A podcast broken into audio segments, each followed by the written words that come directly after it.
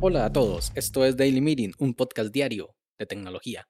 Este es el capítulo 51 y hoy es lunes 26 de abril de 2021 y es el Día Mundial de la Propiedad Intelectual. Mi nombre es Melvin Salas y en los próximos minutos hablaremos sobre Wolf Walkers, la mejor película animada del 2020. Así que, comencemos. Cartoon Saloon es un estudio de animación irlandés que utiliza técnicas de animación en 2D para contar historias atrevidas e introspectivas aptas para toda la familia. Es considerado el mejor estudio de animación de Irlanda y por algunos también el mejor estudio de animación de toda Europa. El estudio ofrece servicios de animación, ilustración y diseño para clientes que van desde Disney hasta la BBC y Cartoon Network y tiene más de 300 animadores dentro de su planilla. El problema que tiene este estudio es que aunque realiza trabajos para televisión, cortos y demás producciones que le permiten mantenerse a flote, ninguno de sus largometrajes han logrado recaudar lo suficiente para ser considerado rentable, aunque son aclamados por sitios de reviews de películas como Rotten Tomatoes o Metacritic. Por lo menos hablando de lo recaudado en salas de cine, porque de sus tres producciones anteriores, The Secrets of Kells, Song of the Sea y The Breadwinner, la que más ha recaudado ha sido Song of the Sea, con solo un 60% de lo invertido, aunque sus filmes son independientes y nunca han necesitado un presupuesto mayor a 10 millones de dólares.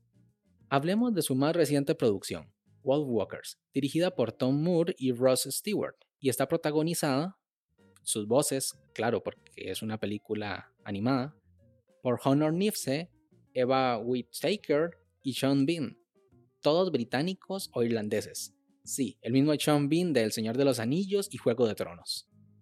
La historia trata de un cazador llamado Bill y su hija Robin, que se van a vivir a un pueblo, donde Bill es contratado por Oliver, el Lord Protector, para que extermine a todos los lobos de la región que son una plaga.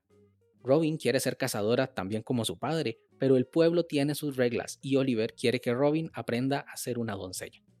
Ella no se siente a gusto, por lo que decide salir a cazar sin permiso. Dentro del bosque conoce a una niña llamada Mev, que le revela que ella es una Wolf Walker, un ser mitológico que son humanos en el día y cuando duermen se transforman en lobos. Que ella, junto a su madre, son los últimos Wolf Walkers que quedan en el bosque, aunque su madre está en un letargo sueño del cual no despierta desde hace mucho tiempo. Por eso Mev está protegiéndola mientras despierta. Este filme está basado en una leyenda de los hombres lobo de Osori, que se extendió en Irlanda e Inglaterra en el siglo XII, y de ahí que esos años los lobos eran considerados una plaga y la gente de la región les temía. Aunque la historia es un poco siniestra, la animación no lo es, sino un poco más viva, con muchos colores verdes y naranjas. Su estilo es muy característico, cada uno de los frames o cuadros de las películas es como una obra en sí, y no solo en Golf Walker, sino en todas sus demás producciones. Normalmente la animación 2D tiende a ser descuidada, los personajes y los fondos no convergen en estética. En el pasado, las animaciones de Disney, como Blancanieves, tenían fondos pintados a mano súper detallados, mientras que los personajes tenían líneas gruesas que contrastaban mucho. Actualmente funciona un poco al revés. Podemos ver fondos pintados con prisa y sin detalle, y los personajes cada vez más definidos. Cartoon Saloon deja de lado esa característica típica de la animación y se puede ver cómo los fondos se fusionan con los personajes.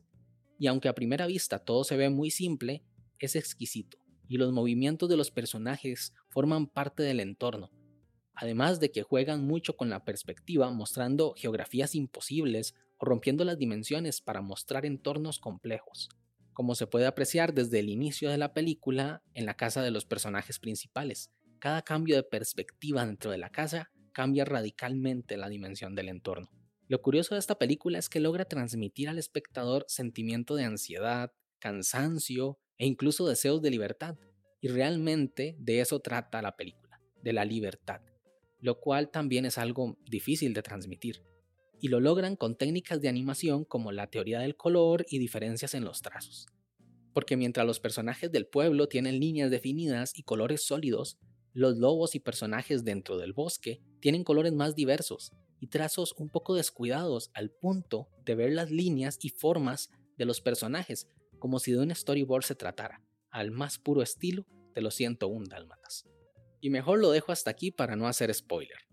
¿Y por qué hablo de una película en un podcast de tecnología? Por el método de distribución de Wolfwalkers. Primero que nada, está disponible únicamente en Apple TV Plus, el cual es el servicio de películas y series por suscripción de Apple. Y eso es bueno y malo. Me explico. Es bueno porque que una empresa tan grande como Apple se fije en una productora independiente le da gran visibilidad a sus producciones. Es más, fue nominada a los premios Oscar como mejor serie animada, aunque no ganó por competir contra Soul de Pixar. El solo hecho de ser nominada ayuda mucho a la visualización. Lo malo es Apple TV Plus, el cual es un servicio que pocos conocen y casi nadie usa.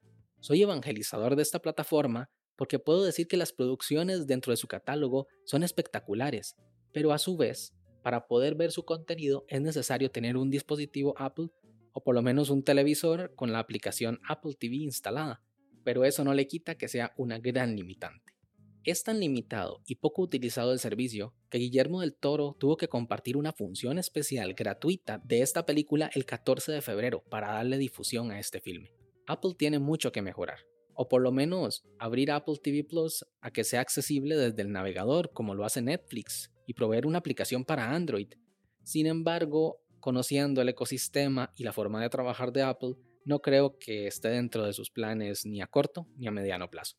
En resumen, Walt Walker es una película espectacular. Si tienen la oportunidad de verla, ya sea en familia o solos, háganlo. Ayuden a este estudio independiente y podrán ver por qué considero esta película como la mejor película de animación del 2020. ¿Qué opinas tú? ¿Es esta o no la mejor película animada del año pasado? Sin más, este episodio llega a su fin. Si quieres estar atento sobre los capítulos futuros, no olvides suscribirte desde tu aplicación de podcast favorita.